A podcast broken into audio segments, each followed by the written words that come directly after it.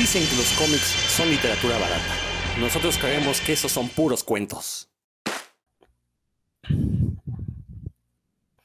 Y ya llegó el momento que todos esperaban, un nuevo episodio de Puros Cuentos, este programa dedicado a, comentar acerca de vicisitudes de la cultura ñoña, la cultura geek, cultura nerd.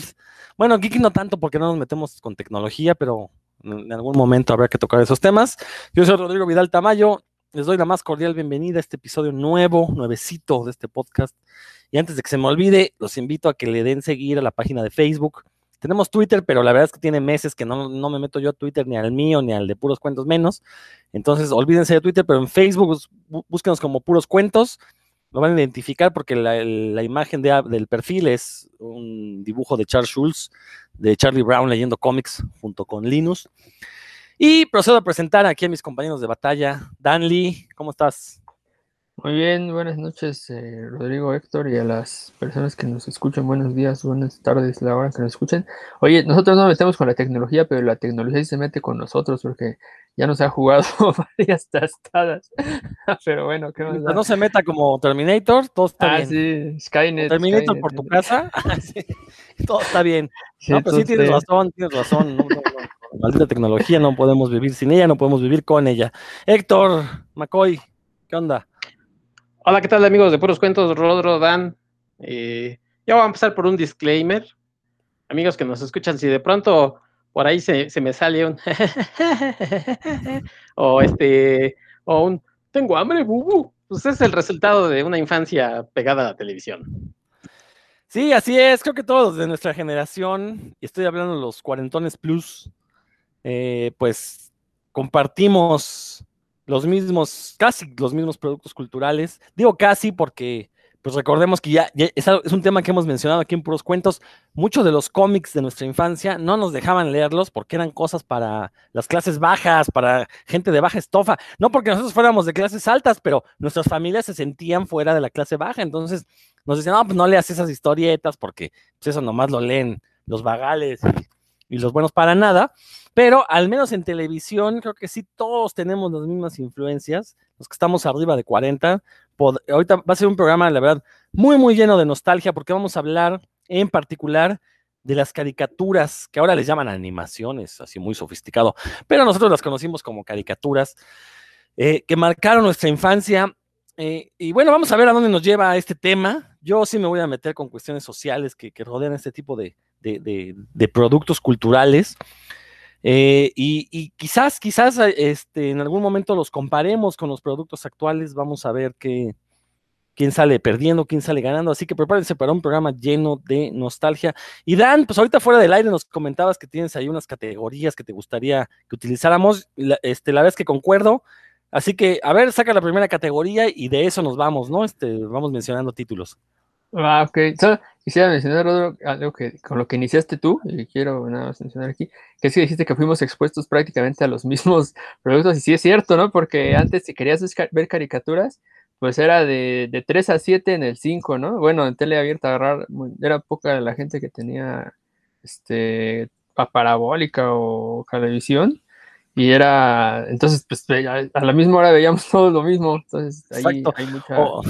o en vacaciones, que precisamente Canal 5 pues metía ahí sus programas especiales y obviamente veíamos las mismas, las mismas caricaturas. Eh, algo con, lo que sí quisiera iniciar es, y, ustedes ahorita me desmentirán, me, dirán si estoy no es cierto, pero es un hecho que actualmente las caricaturas dirigidas a público infantil, y ojo, eso es muy importante, dirigidas a público, o sea, pensados que su público meta son los niños, sí están hechas para venderles juguetes. Entonces, si una, si una caricatura no vende lo suficiente, la suficiente cantidad de juguetes es cancelada, eh, no importando la calidad, no importando que tenga eh, un, una base fiel de seguidores ya adultos que sí estén dispuestos a invertir dinero en parafernalia de esta caricatura, están hechas para vender juguetes, a diferencia de muchas de estas caricaturas de los años 60, 70, todavía un poco de los 80, eh, en la que pues las caricaturas, pues yo no sé si por mero entretenimiento o a lo mejor se vendían otras cosas que yo no, no sé por no haber vivido en esos años. Yo no sé si había cereal de mandibulín, si había cereal de Scooby-Doo, galletas de Scooby-Doo, pero es un hecho que juguetes de esas caricaturas no había, ¿no? Entonces, como que en aquellos años el objetivo pues era tener un producto que los niños se pararan semana a semana frente al televisor y esto le permitiera a los anunciantes, bueno, pues ahí, sí ensartar un montón de productos, pero que no tienen nada que ver con las caricaturas. ¿Tú cómo ves, Héctor? Creo que estoy muy alejado de la realidad, o estoy diciendo una tontería. ¿Tú cómo ves esta cuestión? Sí, en, algunos casos así, este, así ocurre hoy, que tiene que ver más con el merchandising, pero también o sea, viene como desde los ochentas, o sea, eso se viene arrastrando de, creo que como de los ochentas. Por ahí en Netflix hay inclusive hasta algunos programas sobre eso, sobre He-Man, sobre Mi Pequeña Pony, ¿no? Productos que ya se hacían pensando precisamente en, el, eh, en que estos personajes pues hicieran caricatura para que los niños pidieran, ¿no? Probablemente hasta el G.N. Joe. Nosotros nos tocó caricaturas de Disney de los 50, de, de estas este, fantasías animadas de ayer y hoy de Warner, que también vendían de los 40. Nos tocó ver estas caricaturas en las que Bugs Bunny le, se sonajeaba en la guerra, ¿no? Este, ya me acuerdo de estos episodios en los que prácticamente le pegaba a japoneses y cosas así. Entonces estamos hablando de, historias que nos tocaron ver probablemente muy a principios de los 80, o estoy hablando así del 80 o 70 y finales, pero que venían desde los 40 y 50 esas caricaturas. Entonces, a lo mejor ahí no se prestaba tanto a, esta parafernalia que tú dices, de, porque tenían que vender por vender, como lo es ahora, pero también ahora, no nada más a los niños, ¿eh? también hacen cosas para vender para los adultos. Este, sí. creo que ahorita, ahorita, cualquier producto dirigido a, voy a llamar nerd en general, ¿no? Sí. Porque, por ejemplo, Este, caricaturas como Boyack Horseman, como, bueno, muchas de las animaciones para adultos que tiene Netflix, muchas de las animaciones que Cartoon Network lanzó en, su barra esta Adult Swim, eh, sí iban pensadas para público adulto porque precisamente porque sabían que ese público iba a consumir playeras, eh, figuras de acción, bueno, no juguetes, figuras de acción, este, tazas, lo que ustedes me digan, ¿no? Eh, pero sí creo que el cambio lo tuvimos con Star Wars, recordar que pues lo que hizo rico a George Lucas no fue Star Wars la película, sino el haberse quedado con los derechos para toda la mercancía.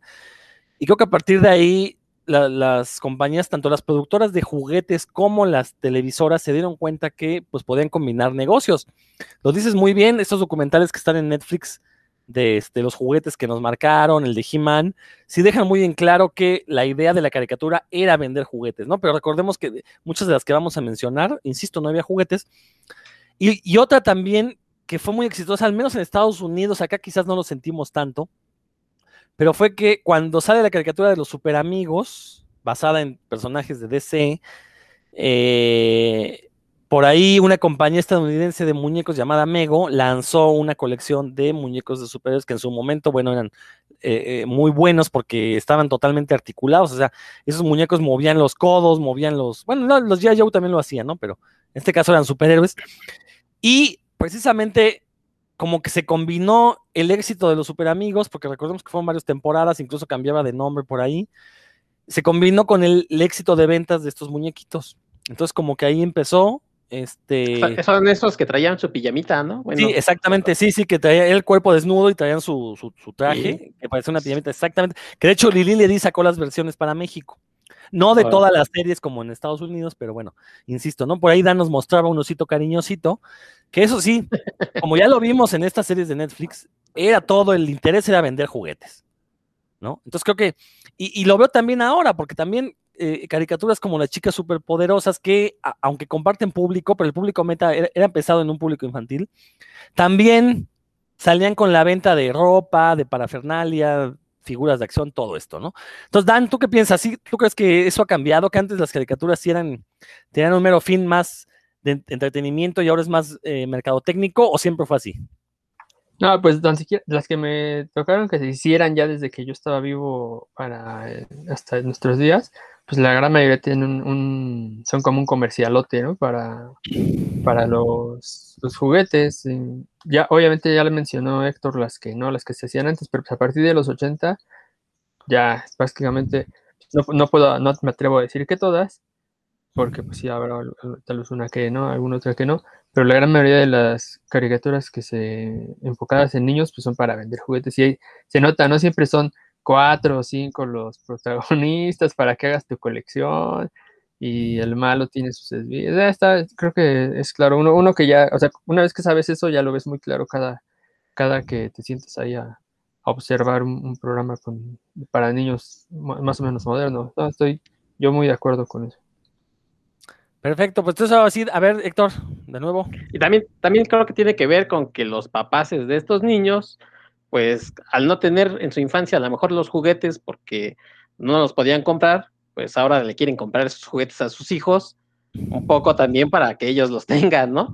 O sea, les dicen, bueno, sí te los voy a comprar y hasta ellos juegan con esos juguetes, o muchas veces se los compran y le dicen, pero no los abras, los ponemos aquí, porque sí, a nosotros nos tocó este, ese inicio de, de esta era del merchandising en el que no podíamos tener, este, había caricatura inclusive, por ejemplo, Super Amigos, ¿no? Estos Super Powers, pues no podíamos tener toda la serie en, en esos ochentas, y ahora se han vuelto hasta objeto así de que los, como bien dices, los que somos cuarentones, pues ahí andamos buscando los muñecos a ver dónde los encontramos, salen reediciones, este, nos andamos buscando y también nos gusta que, que a lo mejor estos productos, por ejemplo, los eh, Teen Titans Go, que, que mucho- muchos los criticaron, pero que la verdad es que son un producto para niños, pero que también los adultos este, disfrutamos. La verdad es que son caricaturas padres y que cuando salen en el muñequito, pues los queremos tener.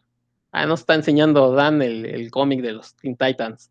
Entonces, este, yo creo que se combina, ¿no? Un poco en que sí van dirigidos a lo mejor a los niños, pero porque saben que los papás, pues también se los van a comprar.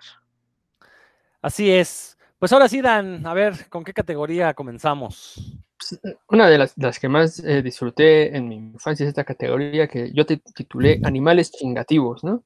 En el cual, obviamente, el, el number one, bueno, ahí se va, creo que se dan un, un buen fregadazo entre el pájaro loco y Box Bunny. Yo no sé cuál es más, más jodón, cuál de los dos es más jodón, ¿no? Inclusive eh, Walter Lance, el creador del pájaro loco, dice que él se le ocurrió un día que un, un pájaro carpintero no lo dejaba dormir en una cabaña, ¿no? Que de ahí se le ocurrió el personaje de, del pájaro loco y pues la categoría la podemos definir, ahorita ustedes me ayudan a enriquecerla, por favor, la definición, es pues así, este, animales eh, como que, que, se comportan como, como humanos, pero que se la pasan fastidiando a todo aquel a su alrededor y que aparte se ponen bien creativos, ¿no? A la hora de, de joder, ¿no? Muchas veces, eh, a, aunque a veces sí repiten sus bromas, la verdad es que quien los escribía sí, sí se ponía a pensar, ahora cómo es que Box Bunny va a fastidiar a esta, a un director de orquesta, por ejemplo, ¿no?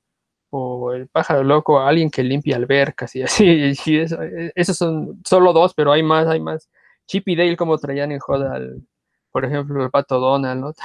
no, se lo, no, no se la acababa con, con, ellos. Y así, esa es mi primera categoría. ¿Ustedes cuáles recuerdan y por qué creen que existían estos? Esto es importante. ¿Por qué, creen que esto era para niños y, y que resultaba divertido? Fíjate que eh, hay, hay, que recordar que eh, este tipo de comedia, así como tú dices, chingativa, eh, tiene mucho que ver con lo que se estaba haciendo en el cine en aquellos años, ¿no? Recordar un, subgénero de la comedia que los gringos llaman screwball comedy, como comedia de tirabuzón o algo así, que era una comedia que combinaba mucho la farsa, con, la, con chistes así como locochones y con este mucho pastelazo, obviamente, que es pues esta cuestión de literal de aventarse cosas. Eh, y, bueno, que, tenía mucho que ver con precisamente fregar al, al prójimo, ¿no? Entonces, eh, pues obviamente estas caricaturas retoman esa loquera y obviamente en animación, pues es mucho más sencillo hacer cosas totalmente surrealistas, ¿no? Estas ideas de todo de los Looney Tunes donde se tiran con yunques gigantes, pianos, cosas así que, pues obviamente en una película era muy difícil de hacer en aquellos años. Ahorita ya con computadora, pues cualquiera lo hace. Pero bueno, en aquellos años era muy complicado hacer. Muchos animadores, muchos, muchos guionistas, que aparte recordar que la mayoría de ellos eran adictos a sustancias en aquellos años todavía legales, pues se les hizo fácil meter este tipo de, tanto de situaciones como de personajes. Y, y sí, tienes toda la razón, este, creo que ahí el, el título del el, mejor, el, animal más fregativo sí se lo discuten entre Box Bunny y el pájaro loco. Yo, yo le voy al pájaro loco por una sencilla razón. Era más común ver que el pájaro loco le fuera mal, o sea, tanto como ganaba como perdía, que a Box Bunny le fuera mal. Entonces, eso siempre me quería gordo. Bueno, de hecho, ya lo había mencionado aquí. Yo los Looney Tunes no los soporto precisamente por eso, porque eran personajes que sabías perfectamente quién iba a ganar siempre. O sea, no había manera de que, de que Box Bunny perdiera, de que eh, Pato Lucas ganara, este, nunca, o sea, ya veías la caricatura, Piolín, Piolín siempre le iba a ganar a Silvestre, entonces, no, no, no, pero en el pájaro loco, no, en el pájaro loco sí, sí, sí existía el elemento de sorpresa de, va a ganar el pájaro loco o va a ganar alguno de los con los que está peleando, que recordamos que había ahí una playa de personajes, ¿no? Estaba el Pablo Morza, estaba, había un lobo, ¿no? Si mal no me acuerdo, un, había un oso Un- también, Un buitre. al buitre, y bueno, el- un había- caimán. había un montón de personajes, ¿no? Y de hecho, todos los personajes del pájaro loco, incluso los que con los que no compartía escena, como Andy Panda o Chili Willy, también de repente ganaban o perdían. O sea, por lo menos con el pájaro loco lo veías, es, ah, bueno, a ver qué pasa, ¿no? No era tan predecible como los Looney Tunes, que, que la verdad es que yo no, nunca he soportado eso. Este, y, y bueno, también incluir aquí, obviamente, las caricaturas, hay que meter al pato Donald, que creo que es el personaje que resalta más de todos los personajes de, de Walt Disney, porque era el más humano. Era precisamente el que le molestaba el ruido, el que se enojaba porque le obstruían el paso. Mientras los otros vivían en un mundo idílico, eh, evidentemente estaban drogados o algo. El pato Donald, no, ese sí era realista y, y- y uno era fácil empatizar con el pato Donald de por qué se enoja el pobre pato si tiene la razón, ¿no? Entonces, a- ahí era curioso porque el pato Donald no, no es que fuera un animal fregativo, era el animal al que fregaban, ¿no? Entonces, este, era al revés, se invertían los papeles y creo que eso le da un aire de... de- de- Pero de- de- eh, en el caso de Pato Donald era como de mecha corta, porque a la primera que le hacían se enojaba ya y ya empezaba a, a ser vengativo. Este, si por decir en el caso de las ardillas, les cortaba el árbol o les ponía el tapón, ¿no? Donde se metían las ardillas. Ah, O sea, era de mecha corta. O sea, si lo entendías, que decías, uy, ya se van a meter con el pato, pero pues también a él le gustaba este, meterse en problemas. A mí uno de los personajes que me gustaban, que, que, no es, que no es que fuera gandalla, sino que al contrario, le querían hacer gandalleses, pero siempre se salvaba, era Drupi o Motita, como le conocíamos en mis tiempos.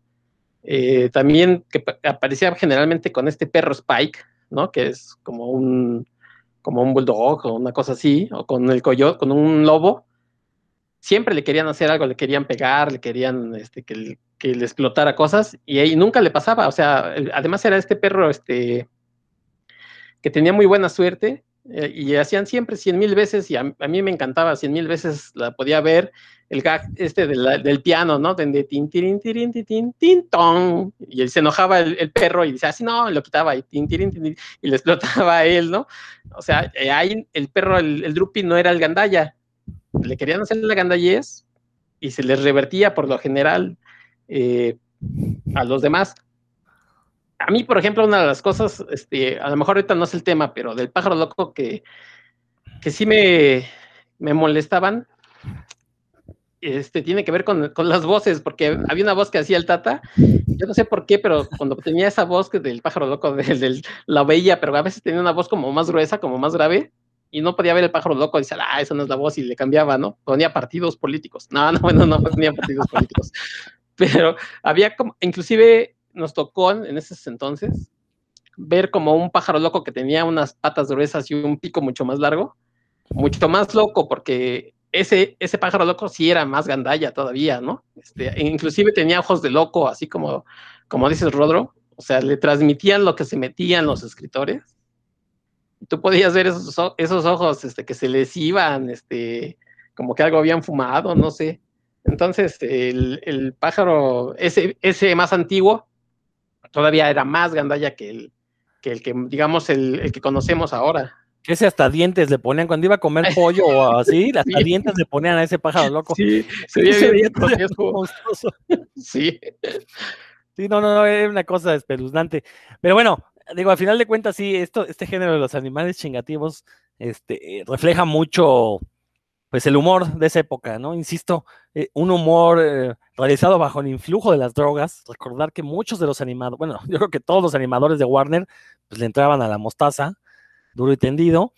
Eh, no dudo que Wildlands también le hubiera entrado a, sustancias enervantes, sobre todo para tener el ingenio de hacer la misma historia una, de una y otra vez de animales que se están fregando y tener la atención de los niños, ¿no? Mencionaba también por ahí a Tommy Jerry, que es otra que también, digo, la vi mucho, no sé por qué, pero también me purgaba porque los capítulos donde gana Tom son contadísimos, o sea, son muy, existen, pero son, son contadísimos, ¿no? Y, y, creo que eran los únicos capítulos que en verdad disfrutaba. De ahí en fuera, la verdad es que odio a Jerry con toda mi alma. Si algún día veo un ratón de ese color, morirá bajo la suela de mi zapato. Pero bueno, es otra cosa. Dan, algo más que añadir y si no, nos, nos brincamos. Así como ustedes también, esto lo retomaron en Los Simpsons, ¿no? Con Itchy, Scratchy, Tommy y Daly, como se conoce aquí, que, que pues están así, violencia desatada, ¿no? ¿Cómo es eso?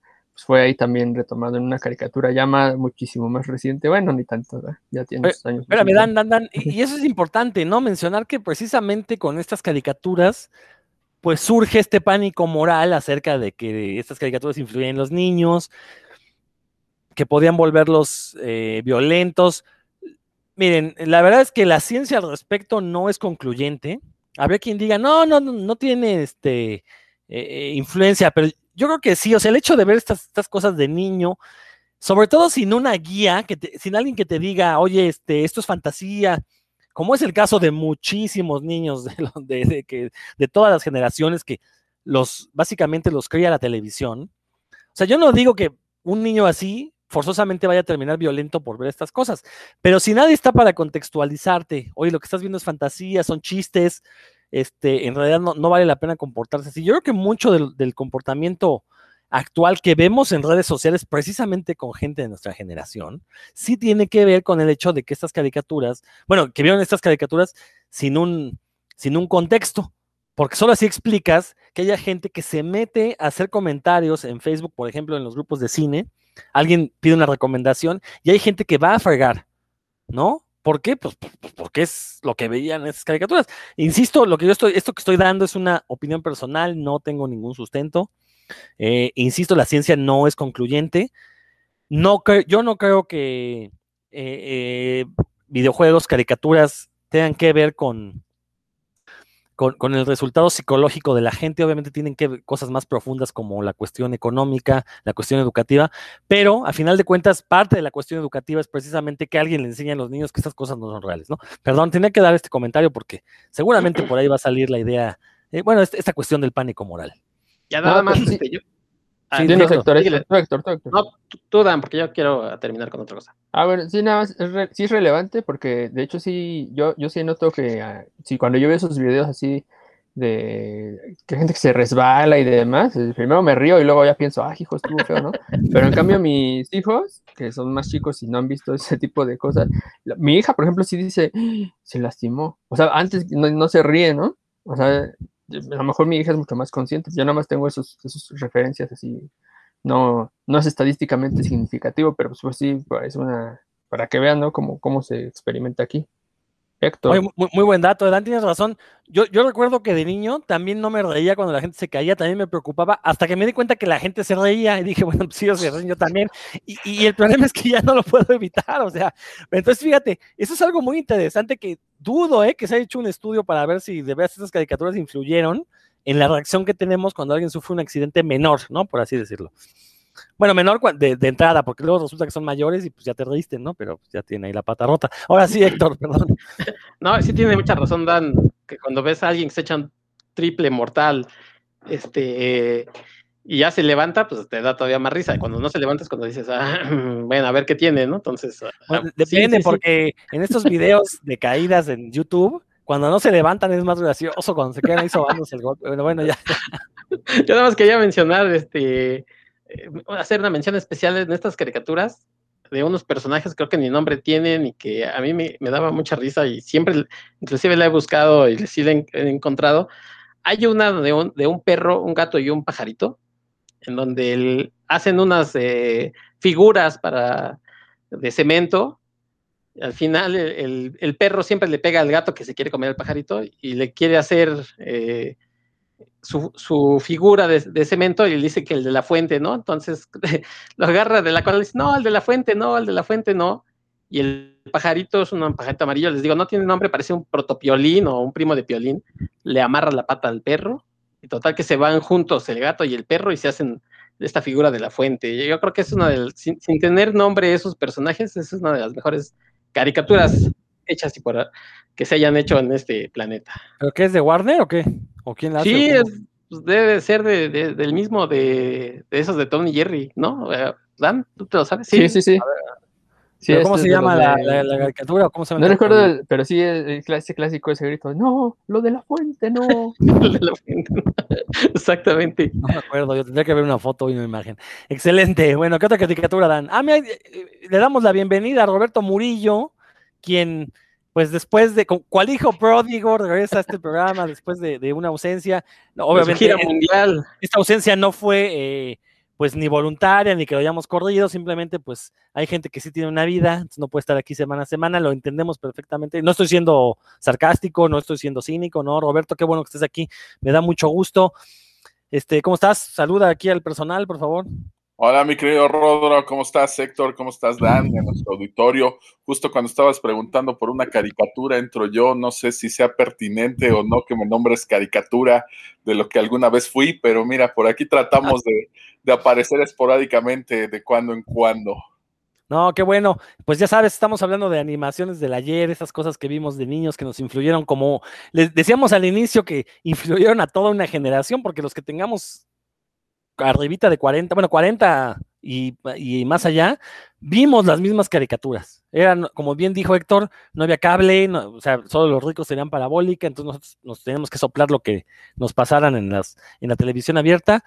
Estamos comenzando aquí con eh, la categoría de animales chingativos, como la denominó Dan, ya hablamos del pájaro loco, Looney Tunes. No sé si quieres aportar algo a esta categoría o nos vamos ya con la que sigue.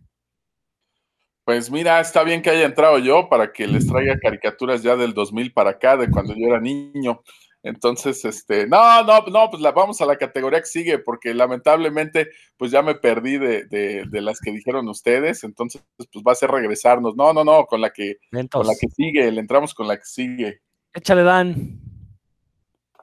Pues la categoría que sigue es perfecta para, para este momento, porque es de resolución de misterios, entonces apareció así Roberto como, como el personaje de, que va, ya sea el que va a resolver o, o el, el, administrador, ¿no? Que siempre era el malo, eh, siempre así, así llegó Roberto. Entonces, muchas caricaturas en las que se dedicaban, o el, el, digamos que el conflicto siempre era que había un misterio y, y el grupo de, de, amigos lo tenía que resolver. Y así hay un montón, obviamente los, los, los más famosos son Scooby-Doo, El Misterio de la Orden, pero también estaba, no sé si llegaron a ver la caricatura, la de Gasparín, no cuando él era el protagonista, sino cuando salía con una patrulla ahí como con dos chicas, Mini, Maxi y Fantasmón, que resolvían misterios, y Globy, eh, Mandibulín, obviamente, que también este, era de ese tipo, pero eran, eran muchas, ¿no? no yo creo que seguían tratando de seguir el, el mismo patrón de Scooby-Doo, de un, un, grupo de gente que resolvía misterios, unos de los cuales eran, lo hacían en serio, y otros que nada más iban a echarles madre, ¿no? Como Scooby y Shaggy, que nos iban a ver que se tragaban ahí en el, en el camino y pues, asustarse chido, ¿no? Porque ellos siempre se asustaban de, de todo lo que pasaba. ¿Cómo, ¿Qué les Oye, parece esta categoría? A, a, ver, nada más recuérdame algo. ¿Esta de Gas donde salía Fantasmón era con Gasparín? ¿No era con los sí. Picapiedra? No, eran Gasparín, Fantasmón y Mini Maxi, que eran unas como policías ah. del futuro o algo así. Sí, sí, una negrita y una pelirroja. Era muy mala, por eso no la recuerdo. Verdad es que la vi un par de veces y odiaba al Fantasmón. Me acuerdo. Oye, ¿y, y cómo se llamaba esta caricatura? Es Misterio de la Orden, donde salían dos perros, que uno tenía un gordo como de Sherlock Holmes, que era un perro como Scooby-Doo, pero blanco, con un gordo de Sherlock Holmes y uno más chiquito. ¿No era Scrappy-Doo?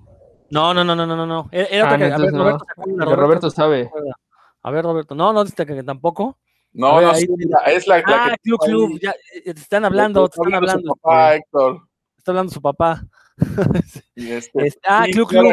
Es, es, esa. Es esa. Sí, precisamente esa es la que yo decía. Este, a ver, Roberto, pues échale aquí esta categoría de. de no, de... no, pues ahí me va a ir bastante mal, la verdad. Porque fíjate que yo de, bueno, cuando llegué a ser muy, muy joven, muy chamaco, no era tan fan realmente de Scooby-Doo, ¿eh? Este, no, no fui fan. Yo creo que pues fue como un gusto adquirido ya con, con, lo, con la senectud, que ya le empecé a agarrar como el gusto a algunas cosas de Scooby-Doo, pero cuando estaba yo muy niño, la verdad no me gustaba Scooby-Doo, Shaggy me caía muy gordo, este, y de repente hacían cosas así bastante obvias, y desde niño me daba cuenta que la resolución de sus caricaturas, pues solía ser siempre pues la, la, misma, ¿no? Ay, ¿quién, ¿y quién es este, el que está detrás de la máscara? Ay, era este, ¿no? El más inesperado, ¿no? El que menos te imaginabas. Entonces ya después de verla dos, tres capítulos, pues la verdad me daba flojera, ¿no? No, no la veía. Mira, yo estas de Gasparín, la verdad, ni siquiera me, ni siquiera me acuerdo de, de las caricaturas en la televisión. Me acuerdo, ¿sabes qué? De los cómics. Me llegaban a comprar cómics de, de Gasparín. Eso sí, de esos todavía me acuerdo pero de la caricatura no, pues fíjate que esa no me tocó. Así de, de, lo que estás hablando de resolver misterios, pues no era tanto en un tono de misterio porque llevaba mucha comedia metida ahí, pero me gustaba el inspector Ardilla, ¿no? Por alguna razón me llamaba mucho la, la atención el inspector Ardilla en Morocco Topo, me parecía un personaje eh, muy peculiar, o sea, la forma en la que traía así el sombrerito y toda la onda, pues la verdad me gustaba, esa es la que te puedo decir, a lo mejor por ahí voy entrando justo en la unión entre que unos son animales, pero pues también está esta categoría de resolver misterios, pues ahí me gustaba el inspector Ardilla, y me gustaba también, no porque fuera de misterios, pero había capítulos que sí lo manejaban así, había capítulos de verdad muy buenos en la serie de, de los verdaderos cazafantasmas, de hecho, esos eran los capítulos que más me gustaban, ¿no? Los, los, que le daban este tono como de, como de misterio y resolver qué está pasando y no el típico fantasma que nada más hacía destrozos, ¿no?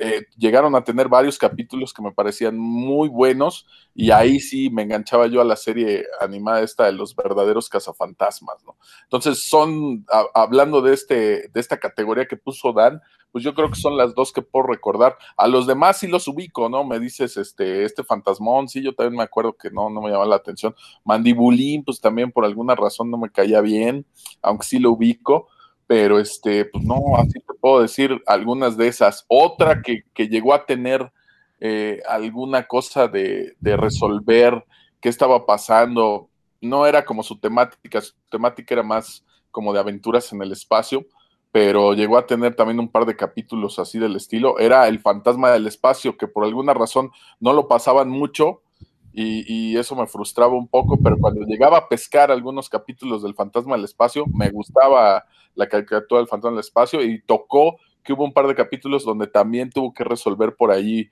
un misterio, ¿no? Una cosa que estaba pasando ahí en el espacio, una onda, eh, era este, uno era como de un, de un abismo, no era un hoyo negro como tal, no, bueno, al menos no recuerdo que le dijeran hoyo negro, pero era así como un abismo que estaba desapareciendo las naves y las cosas, etcétera. Entonces era algo como de ir a resolver qué es lo que había ocurrido ahí. Ese capítulo recuerdo que alguna vez que me gustó bastante. Y pues ya son las únicas que les puedo mencionar por ahí. Yo la verdad fui bastante eh, ahorita les voy a platicar, yo creo, hacia el final del programa, por qué escogía yo ciertas caricaturas y esas eran mis favoritas. Ya de grande identifiqué por qué eran mis favoritas y no porque fueran muy buenas ni tuvieran muy buenas historias, pero me di cuenta que pues, por eso las elegía yo, ¿no? Entonces de aquí, pues algunos capítulos de Fantasma del Espacio, el Inspector Ardilla, y este, pues eran así como, como los que te puedo meter ahí, los verdaderos cazafantasmas, que algunos capítulos eran muy buenos, muy en este yo, y yo, yo, concuerdo con Roberto, yo también odiaba Scooby-Doo por lo mismo, odiaba Mandibulín porque era el mismo dibujo de Scooby-Doo, nomás, en lugar de un perro era un tiburón, pero los personajes eran los mismos, y así eran varias. Había como tres caricaturas que, que ajá, nadie los respetaba, pero era lo mismo. Este, eh, eh, ahora, a, algo que es importante mencionar respecto al inspector Ardilla es que lo que hizo Hanna Barbera en esos años 60, 70 fue precisamente hacer caricaturas con lo que estaba de moda en el cine. En este caso, eh, el Inspector Ardilla, pues era eh, la versión de James Bond para niños, este, chistosita.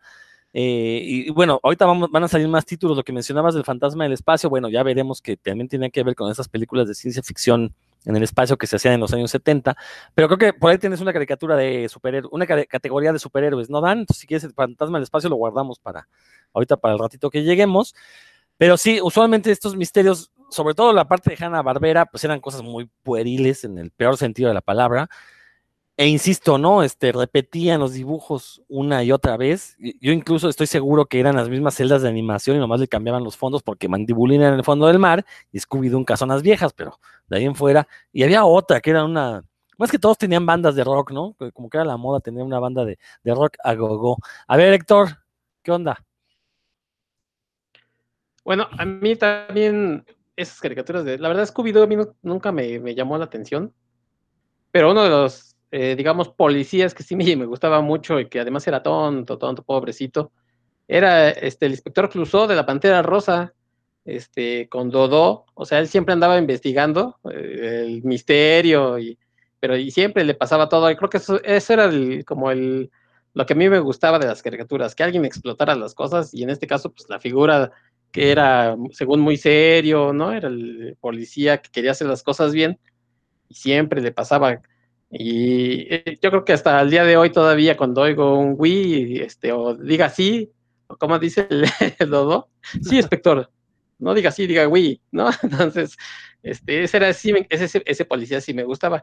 Y como dices, los otros tenían el mismo estilachito. El mandibulín había un, tenía su chagui, este, había estos de, de obviamente del club, eh, club club, los perros, ¿no? Eh, no sé si se acuerdan de esta del Buford, ¿no? Un perro morado Ah, que le que la olía, ¿no? nariz. Ajá, sí, sí, Sí, sí. ¿no? Cuando, cuando ya andaba encontrando el, el- al personaje, por ahí veo que también tiene un otro Chaggy. Entonces, todos esos personajes con perros, la verdad es que yo no entendía por qué hablaban los perros, o sea, si hablaban todos los perros o, o nomás Chaggy que estaba marihuano le entendía. E- Ese es uno de los misterios de, de Scooby-Doo, precisamente. Es una de las tantas teorías de que. No, y con, con Scrappy peor, ¿eh? Sí, no, bueno, este, sí, tienes toda la razón. Yo creo que sí eh, tenía mucho que ver esta cuestión de las drogas, pero pues fueron un éxito, tanto que hubo tantas versiones de, de, eh, resolvedores, no, resolutores, no sé cómo se diga, de misterios, que tenían perros, ¿no? O sea, como que sí fue tanto el impacto de Scooby-Doo que pues, salieron todos estos, estos clones. Dan, Roberto, ah, perdón, perdón. Este, pues ahorita que hablas de esos clones, me cayeron gordísimos cuando en los super amigos metían a Marvin y a este perro que no me acuerdo cómo se llamaba, el otra chava, que eran pues como esa versión de, de Scooby-Doo dentro de los, de los super amigos. Y resulta que aunque estaba Batman y aunque había muchos otros superhéroes, resulta que eran ellos los que resolvían este, casos de los super amigos, ¿no? La verdad, eso me chocaba, me caía gordo y de hecho llegué a brincarme muchos capítulos de los super amigos nada más porque veía que estaban ellos, ¿no? O sea, eh, por ejemplo, los gemelos estos, Sunny Jaina y el monito este, no me acuerdo Blick. cómo se llamaba, Blick, Blick, algo así, este, a pesar de que no eran mis favoritos, pues no me caían tan mal como estos chavos que terminaban resolviéndoles la onda a, a- a los super amigos. La verdad, eso me, me- me caía muy gordo, ¿no? Y, y me parecía precisamente que era una, una imitación de, de- era, pues era la cruz entre Scooby-Doo y ¿cómo se llamaba este otro perro de Falcon and Dynamite? Se llamaba Dinamita, no me acuerdo cómo se Dinamita, llamaba. sí, Gurman y Dinamita. Pues era así como, como la, la, la imitación barata de la cruza de Scooby-Doo y Dinamita, ¿no? Y resulta que le resolvían las ondas a la Liga de la Justicia, y pues me cae muy gordo, ¿no? La verdad me caía, me caía bastante gordo que salieran ahí en los super amigos. Pues ya nada más veía que estaban ahí, decía, no, sale, bye, no, no veo este capítulo, ¿no? Entonces sí hubo muchos, pues muchos clones, imitaciones o cosas así de, de Scooby-Doo, y pues no era santo de mi devoción, así es que seguramente me perdí de caricaturas que, pues a lo mejor habrá quien le guste, ¿no? Por ahí veo que Dan defiende mucho Scooby-Doo, pues está bien, le, le gusta. No, no es cierto, no es cierto. Pero pues no, la verdad no, no me gustó. Voy a decir que qué amargados que nos estamos poniendo de acuerdo aquí el Rodri y yo para odiar no, a- le gustaba, le gustaba este, Daphne, por eso la defiende. ¿A quién Sí, no? sí. Ay, sí. No, pero ¿Daphne No, era la güera o la otra, la de pelo corto? Daphne era la pelirroja. Ah, sí, ok. Entonces sí, ¿a quién no?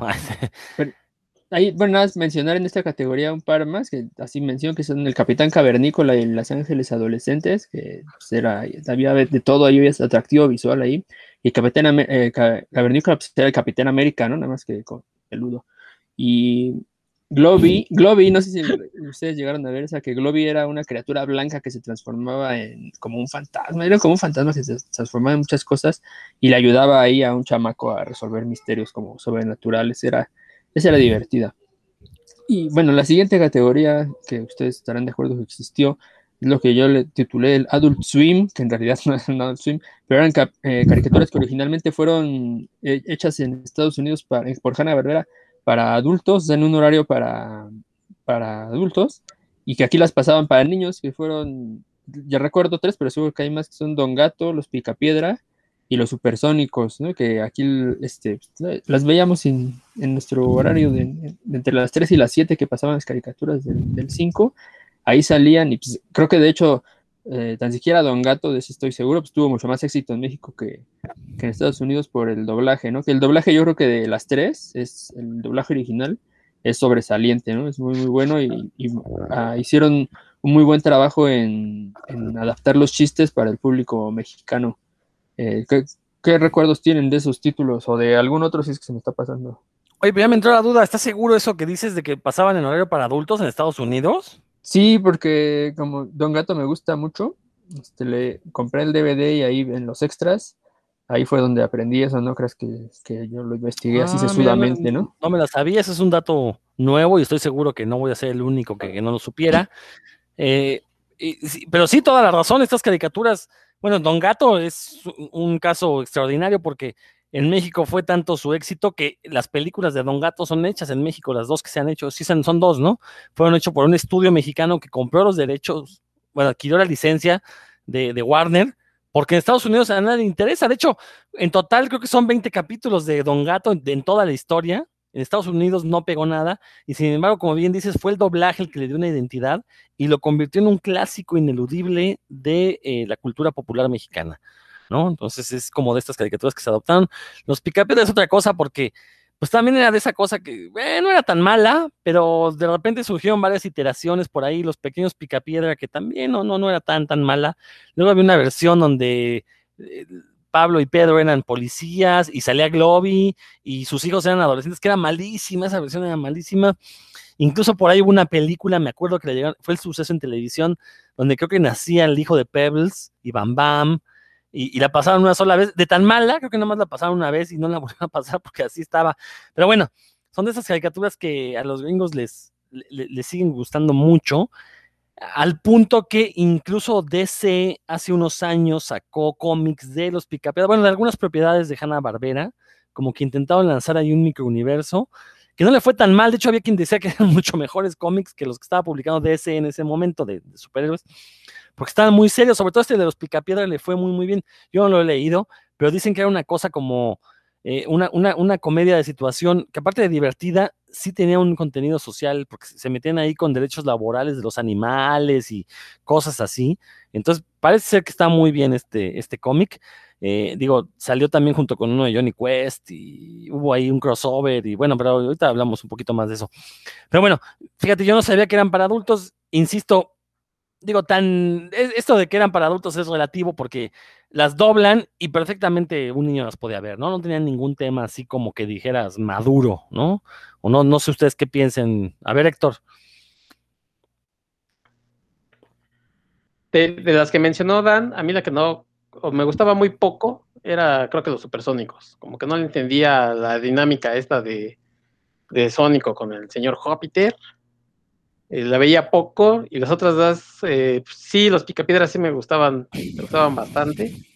Eh, ese cómic que dices, Rodro, sí, la verdad sí es bastante bueno, sí tiene toda esta crítica social. También uno de los cómics que, de esa época y que también es muy bueno es el de León Melquiades, este león rosado.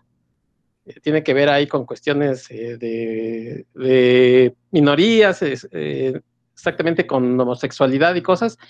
Muy, muy interesante.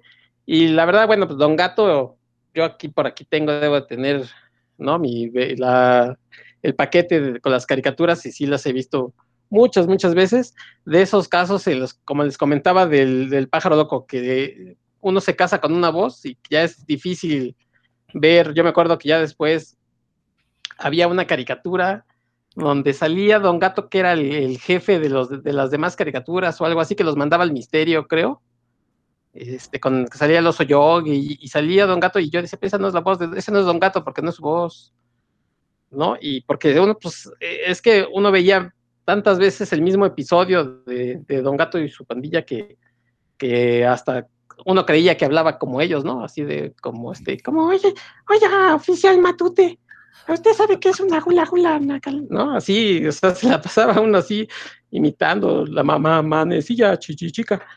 Entonces, eh, hay hasta diálogos y situaciones que uno se sabe de memoria prácticamente. Yo por lo menos de Don Gato sí me las sé casi de memoria. Yo no te creo, Héctor, hasta que no lo demuestres. Hago todas las voces, Dan, de una vez. ya, que estamos en eso, me acuerdo de un capítulo en el que Matute les da, les da posada ahí a los gatos porque hacía mucho frío en el callejón y en la, en la no lo dejan ni dormir, en la noche se está haciendo un refrigerio y, y le grita a Benito, ya cállese la boca, no deja dormir, inconsciente. Oye, ahorita que mencionaste esto del, León Melquiades, que es cierto, ¿no? ¿Cuántas cosas no, cuántos subtextos sí traían estas caricaturas y de niño no se daba cuenta? Pues sí, este león rosa y aparte muy modosito, muy flamático, pues obviamente era, intentaba representar a un gay, un estereotipo, ¿no? Del, del gay, pero uno de niño no se daba cuenta y ahora que lo ves, pues cuántas, cuántas cosas no, no, no pudimos haber conocido ahí sobre la vida y fíjate, en algunos casos quizás el doblaje las hizo perderse y en otros a lo mejor les hizo ganar, ¿no? Como por ahí algunos albures que se han filtrado en cuestiones de doblaje, el más famoso, uno de las tortugas ninja, bueno, varios, son como dos o tres de las tortugas, el doblaje de las tortugas ninja, pero que también, pues uno de niño no se da cuenta y ahora las veces, chale, ¿cómo, cómo ponían eso en las, tan obvio, ¿no? Ahora en las caricaturas. Roberto. Pues mira, eh, sí, yo creo que estas caricaturas que ahí se dan, que no eran como tan para niños, yo creo que sí nos llamaban la atención precisamente por todo este tipo de, cosas que se, que se pasaban por ahí, ¿no? Yo, al igual que mi querido Héctor, tengo mi caja con los DVDs de, de Don Gato, que nunca los he visto, creo que nada más el primer disco. Este, pero sí recuerdo, hay varias historias de ahí que me gustaban, ¿no? De repente, pues el Don Gato era, era gandalla, ¿no? Con su, con su banda, querían transarse ahí, verles la cara a, las personas, ¿no? O sea, sí no era, no era una, una, caricatura así como que con moraleja, ¿no? Le veían la cara a Matute, le veían la cara a otras personas, suplantaban identidades, me acuerdo uno donde se hacía pasar por como que era el rajá, el no sé qué, que venía de otro país. El marajá de, el marajá de onda. Hasta coro. ¿Recuerdas? Sí. Este, sí, suplantaban ahí la identidad y no, no, no, no, le salían muy bien sus planes, la verdad, bastante, bastante mañoso, ¿no? Salía por ahí también, este, pues ahorita que hablaban de, del Cucho, pues hay un capítulo donde estaba enamorado de una, de una gatita y todos los demás le ayudan, este, pues ahora sí a que se la ligue, ¿no? Y las gatitas que salían ahí de las que estaba enamorado de un gato, pues sí estaban como, dirían ahora en estos tiempos, sexualizadas, ¿no?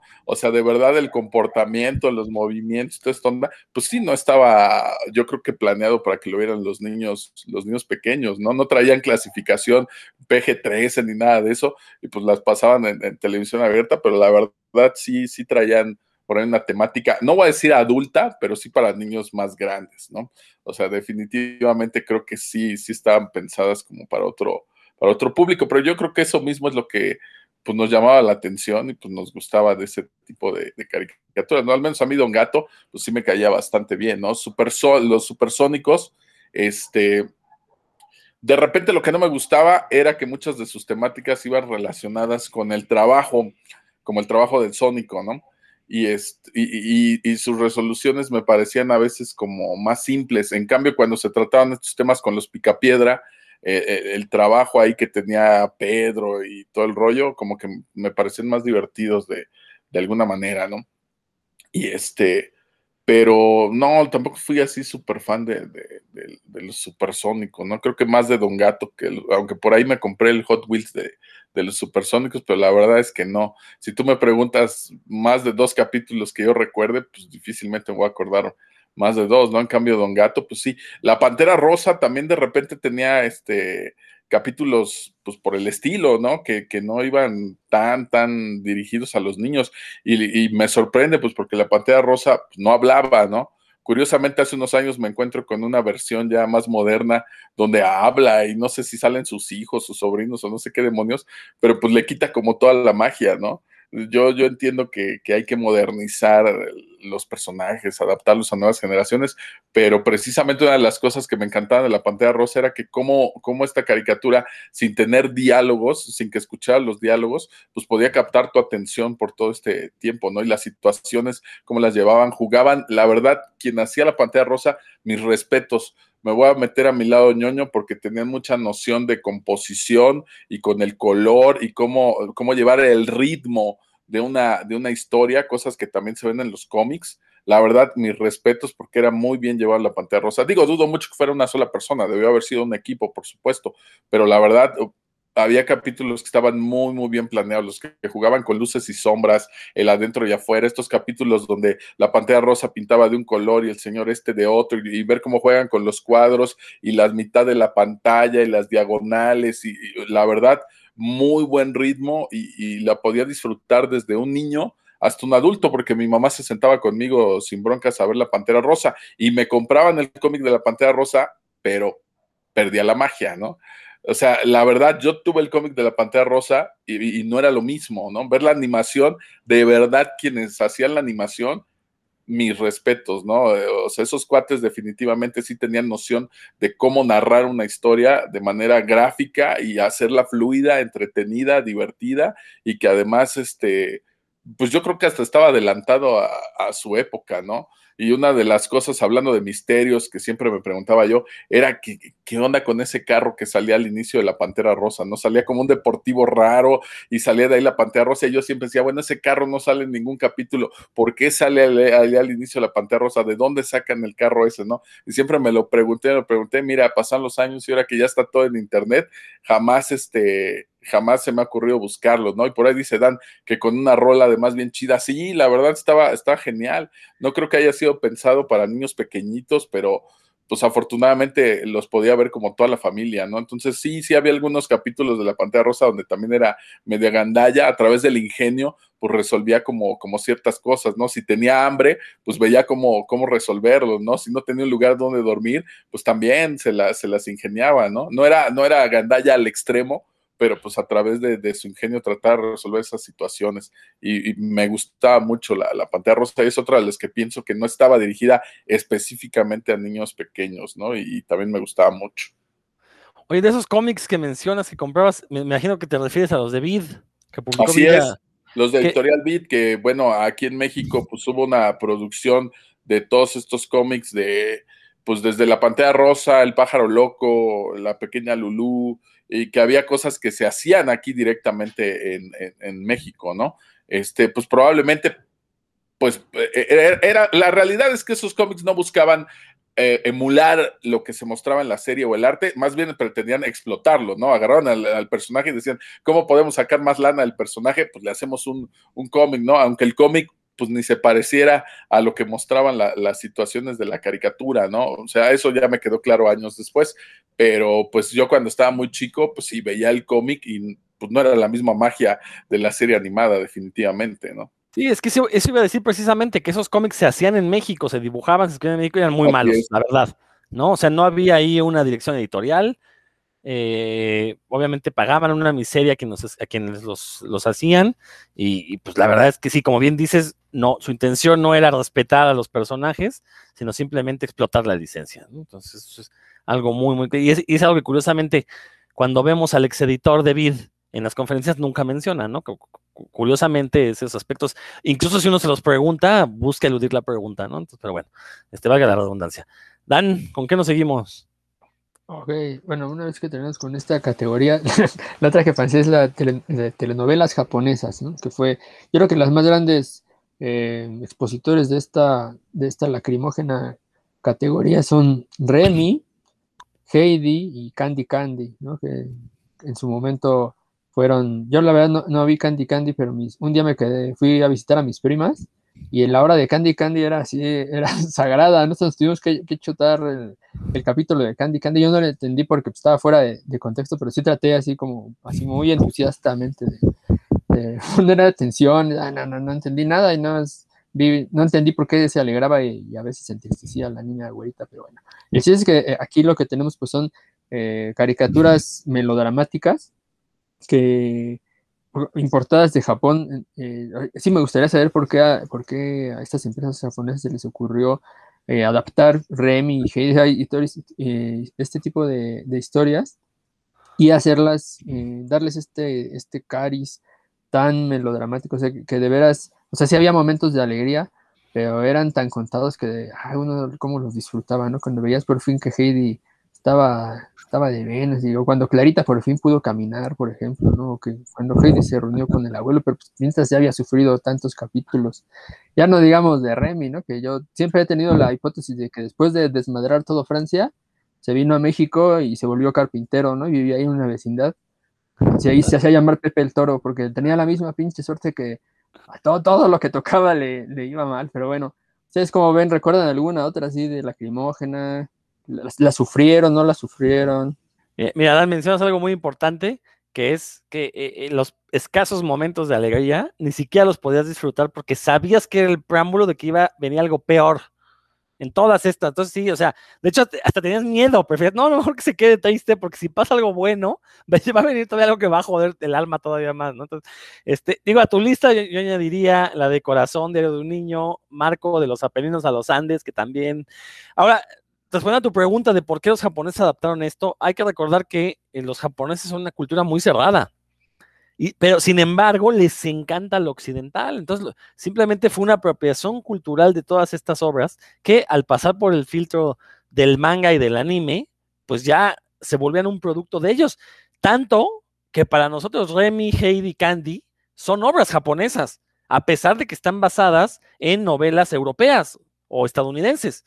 Pero para nosotros son personajes por antonomasia japoneses, ¿no? Para que veas el poder de la apropiación cultural. Héctor, alzaste la mano, a ver qué pasó. Eh, eh, a mí como que sí me marcaron, pero para mal, porque era puro drama y la verdad es que no las aguantaba. Heidi no la recuerdo casi nada la, la trama. Este, me la sé porque, bueno, pues uno lo ve en todos lados, o sea, me sé la trama, pero no, no, no recuerdo haberla visto. Este, Remy, híjole, era un chilladero. Y este, eso de ver morir a, a Corazón Alegre, no, pues sí está, sí te marca de pequeño. A mí una de las que me gustó, ya, pero ya era ya adolescente, no era tan, tan chiquillo, eh, Beli Sebastián, a lo mejor se acuerdan de Beli Sebastián, que era pues, un niño que andaba buscando a su mamá, que tenía un perrito, y de pronto se encontraba con un perro eh, blanco, que en algunos episodios decían, ¡ay, anda el oso! Y decías, ¡ay, es un perro! ¿Cuál? No sean exagerados, digo pueblo, gandalla, ¿cuál oso? Este, y también era un, un, drama porque pues este andaba este niño buscando a su mamá y pero como les digo ya me agarró más como de adolescente cuando la vi entonces este como que ya ya a lo mejor ya no ya no era que, que nada más quería ver estas caricaturas que ya hemos platicado de, persecuciones y, y este graciosas sino a lo mejor ya quería ver otras cosas, pero la, en, en, general a mí la animación, este, eh, el anime, cuando veía, por ejemplo, los supercampeones, eh, eso de que corrían 5 o 6 kilómetros y se echaban tres capítulos para aventarse un gol, ¿no? En pirueta, híjole, no lo soportaba. O sea, a mí esos, este, eh, por ejemplo, supercampeones, no, nunca me gustó. Y el día que intenté ver un episodio de Dragon Ball, resulta que era igual que para aventarse un golpe se aventaban tres episodios. Entonces, este, dije, nah, es lo mismo que los supercampeones, una cosa así. Espérame, Héctor, claro, Héctor, te voy a corregir, te voy a corregir, te estás refiriendo a Dragon Ball Z, porque Dragon Ball original sí, sí tiene una historia mucho más fluida. Perdón, continúa. Probablemente a lo mejor era Dragon Ball Z o XY, ¿no? Qué sé yo, una de esas. Entonces a mí en, en general como que la, la, el anime no, nunca me ha llamado la atención, a excepción de Belle Sebastián, que ya va a tener un perro grande que parezca oso. Muy bien. Roberto. Eh, Antes de que ah, participe Roberto, yo sí quiero decir que aquí el canal 5 era bien hincha gandalla y cuando ya se acercaba al final de la, de la serie la repetían. Entonces, por ejemplo, Remy, pues ya yo me enteré en qué terminaba Remy hasta que tuve los DVDs, ¿no? Y Bell y Sebastián todavía ni he visto el final, ya no digamos, ¿no? Y Heidi igual, hasta que ya cuando se iba a acabar te la repetían desde el inicio, pero pues, para nada, para, no sé por qué, aparte de para sacarle este, unos corajotes a los chamacos. Muy bien, ahora sí, Héctor. Perdón, este Roberto. No, no, no, pues ahí sí les fallo, no eran mi tipo de, de, caricatura. La verdad, yo ni sabía que se había muerto el changuito este Remy, hasta hoy me vengo a enterar gracias a, a Héctor. Spoiler. Sí, pues no manches, ¿no? Con razón. No, la verdad, no, no, pues ni al caso, no, no me gustaban estos melodramas así sufridos y todo, la verdad, no, no me llamaban la atención, ¿no? Quería yo este, supongo que en aquel momento divertirme o no, no lo sé, pero definitivamente no fueron mi tipo de serie. Yo me acuerdo otra de estas así sufridas que no me acuerdo eh, de una abeja que era, no sé si José, no, no me recuerdo si era José Miel o la abeja Maya, uno de esos dos, pero que también se, se pasaba así sufriendo la vida y creo que se la pasaban en, en lo que era este Azteca, que era Imevisión o algo así, este, híjole, no, yo nomás lo veía y decía, ay, no, este tipo, no, pobrecito, ¿no? Este, y le cambiaba obviamente de, de canal.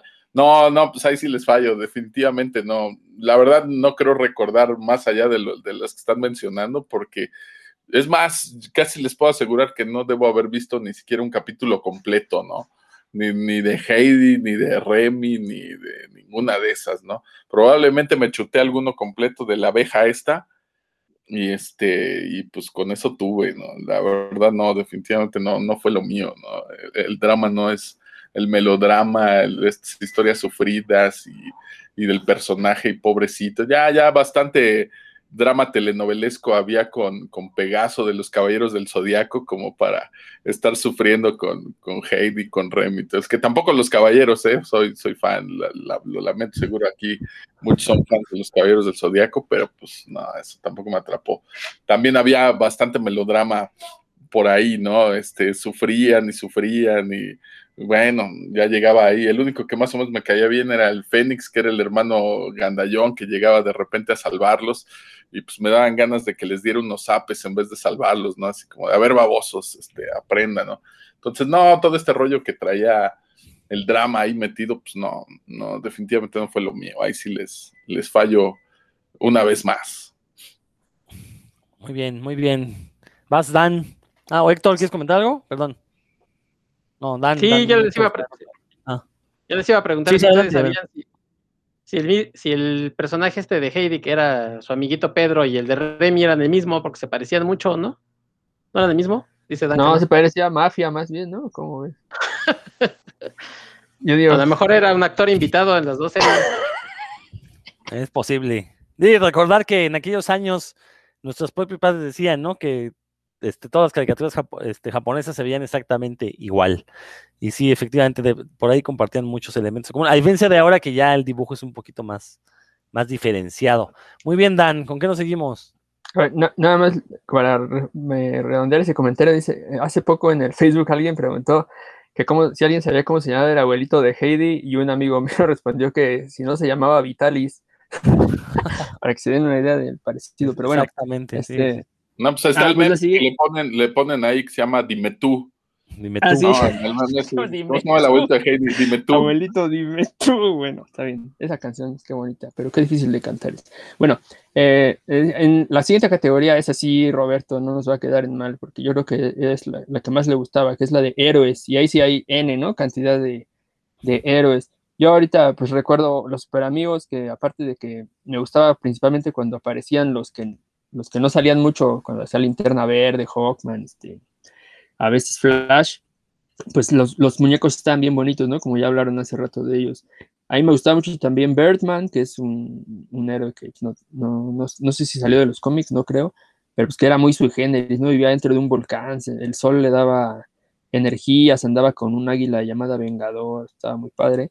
Y bueno, más adelante ya me gustaban mucho los Thundercats, cuando iba como por ahí de quinto de, de primaria, pues también, a lo mejor no son así tal, tal cual superhéroes, pero pues sí, sí cuidaban el, tercer planeta y así, ¿no? Pero sí, en este caso sí, pues son muchísimos los títulos que, que, podríamos mencionar, pero sí, a lo mejor mencionar los que más nos gustaban. A mí me gustaba mucho uno que, que no es tan famoso, que se llama La Familia Biónica, en inglés se llama Bionic Six, que, pues, que era una, una familia en la que en realidad solo eran padre, madre y uno de los hijos era, era, digamos que sanguíneo y los demás eran adoptados y lo que los caracterizaba es que todos habían sido intervenidos quirúrgicamente y eran, y eran biónicos, no tenían partes, este, no, no, no, no, Roberto, no, no, no cambiaron de, de, sexo ni nada de eso, simplemente tenían, este, tenían partes biónicas eh, la- las piernas, los brazos, este, no sé, todo, y, y eso les daba... Oye, ¿no, no hacía la voz, un, de la voz de uno de estos personajes, no lo hacía Andrés García? Sí, de hecho llegaba corriendo y decía, el secreto de una vida sana es el ejercicio, es lo que,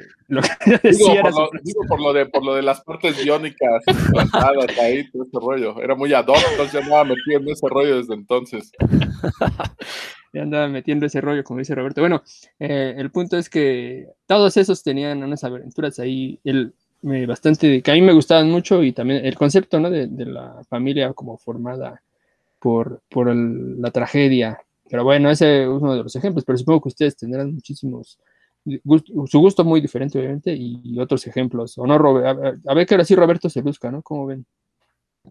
Híjole, pues la verdad soy bastante cliché con esto de los héroes. Sí eran mis favoritos, definitivamente, pero pues era yo muy facilote, ¿no? Casi, casi héroe que me presentaban, héroe que quería yo saber, pues qué onda, de dónde salió y ver más caricaturas, ¿no? Estos de Birdman que dices, me encantaba Birdman, me gustaba mucho que el fantasma del espacio iba como en el mismo estilo, entonces yo esperaba un crossover de Birdman con el fantasma del espacio. Bueno, me chutaba yo hasta la mujer araña, ¿no? Que este, mis cuates no veían la mujer araña porque pues era mujer y pues a mí me encantaban las caricaturas de la mujer araña, ¿no? Yo, Estaban yo por eso la veía, porque era mujer, precisamente. Me Oye, gustaba no, mucho el dibujo. De hecho, hacía hasta un, a- había un crossover con Spider-Man, ¿no? Hay unos capítulos de se juntaba con Spider-Man, me encantaban esos capítulos, ¿no? Entonces, no, yo sí, héroe que me ponían enfrente, héroe que quería ver la caricatura y checarlo y todo. Y por ejemplo, los defensores de la Tierra, donde salía el fantasma, Mandrake, este, el, otro que le ponían aquí Lotario y, y Flash Gordon. Bueno, aquí no le ponían Flash Gordon, no era, no me acuerdo cómo lo. Roldán el temerario. Roldán, el temerario.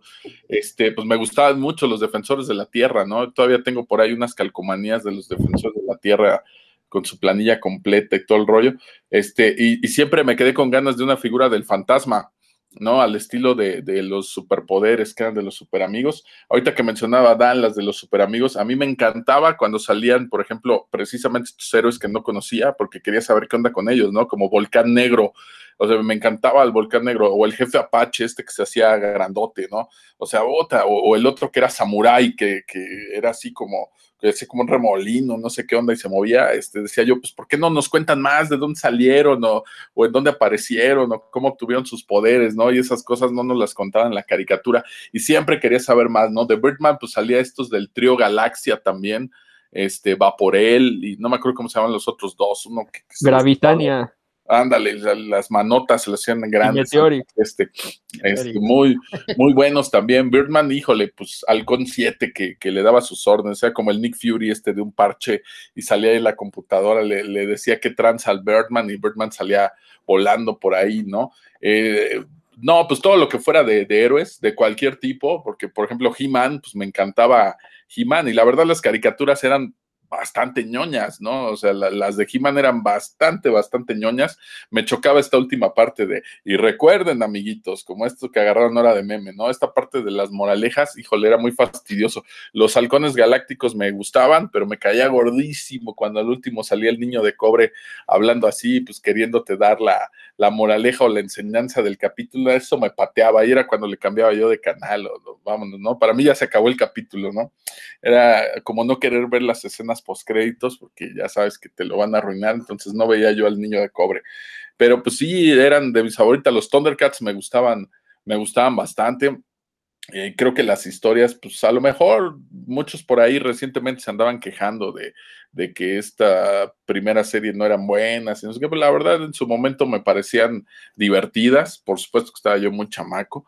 Eh, de los super amigos, híjole, creo que, que la verdad nos quedaron a deber un montón porque fueron pocos los capítulos que pasaban y, nos aplicaban esa jugada que dice Dan, que de repente los repetían. Y ya cuando ves, ching, ya lo vi, ¿no? Pues te lo volvías a chutar porque te gustaban, pero pues la verdad era para que nos hubieran dado más, más capítulos. Yo recuerdo solamente uno donde salía, medio salía Darkseid, ¿no? Y, no recuerdo si, si, si, era una aparición como muy breve, y pues ya no volví a ver otro de, de Darkseid, ¿no? Y a pesar de que tuvo su figura y todo, pues jamás salió, ¿no? Y en las figuras era algo que, bueno, ya regresándome al comentario que hacía yo hace rato, yo creo que la mayoría de las series que me gustaban de superhéroes, de héroes o lo que sea, era porque podía conseguir yo las figuras y jugar con ellas, ¿no? Para mí eso iba como muy relacionado. La caricatura de Voltron me llamó la atención yo creo que ni siquiera había visto la caricatura de Voltron. Fue hasta que encontré el mono este que se formaba con los leones cuando dije, ¿qué onda? ¿Qué onda? Este parece un Transformer, ¿no?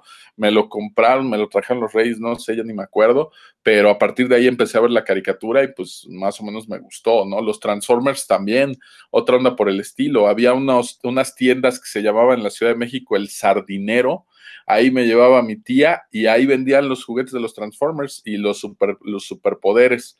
Entonces cuando íbamos me compraba o un Transformer o uno de los de superpoderes. Y entonces ahí me empecé yo a, interesar por, por estas caricaturas, ¿no? Mi tía siempre fue súper chida conmigo. Eh, también este, eh, eh, cuando se ponía la feria del juguete en Buenavista, cuando iba a ser Navidad, que era maravilloso. Ahí me compraba mis G.I. Joe, que llegaron a publicar los cómics aquí en, México, Editorial Beat. Eran, eran buenísimos. Fíjate que esos cómics, yo creo que si tú me preguntas cuál era mi cómic favorito de la niñez, ni siquiera era Spider-Man y Batman, porque no los podía conseguir tan seguido, pero los G.I. Joe, cómo me encantaba el cómic de los G.I. Joe, ¿no? Y cuando llegaban a pasar las caricaturas, que fue así como, uy, muy, muy breve, o no cachaba yo el horario, no sé, también eran de, de mis personajes favoritos, ¿no? Traían sí ondas como más más metidas en este eh, tenor de propaganda, gringa, de repente sí había capítulos así de, pues nosotros somos los, los héroes y, de repente veías que ayudaban como, como otras, eh, pues no, no, te mencionaban tal vez el país como tal, pero pues sí sabías que, que, era como Estados Unidos haciendo la de policía en el mundo y ayudando a los desprotegidos, ¿no? Pero la verdad me gustaban me gustaban bastante, ¿no? Todo lo que tenía que ver con, con héroes, la verdad yo creo que le entraba a todo y de todos quise tener figuras, de los pocos que me quedé con ganas fue del fantasma, el fantasma que salía en los defensores de la tierra, pero ahorita pues no recuerdo si hace como 20 años que salió esta figura de Birdman y la del fantasma del espacio cuando salía Adult Swim, la de, de costa a costa, pues fue de lo que dije, no, eso debo tenerlo, y ahí está mi fantasma del espacio en su escritorio, ya está Birdman con Vengador y, todo el rollo, la verdad me gustaban, me gustaban mucho, y, y, yo creo que fue un acierto retomarlo años después en Adult Swim y hacerle su programa del fantasma del espacio de costa a costa, yo creo que hacía como este rollo que ahora hacen de los memes, ¿no? De burlarse de pedacitos de las caricaturas anteriores, sacarlos de contexto y, meterlos ya, ya en otro discurso, la verdad me parecía genial, ¿no? El pollo robot, que también tomó muchas de estas caricaturas y hacía animaciones con juguetes como de Mego, de estos que traían ropita de tela o su, uniforme de tela, también me pareció genial, ¿no? Tomaban a los Transformers, ese capítulo donde Optimus Prime está enfermo como si estuviera mal de los riñones ya no filtra bien el aceite, ¿no? Y se está muriendo y de repente se muere y se transforma en un ataúd. Y no, no, para mí era hilarante ver ese tipo de cosas, ¿no?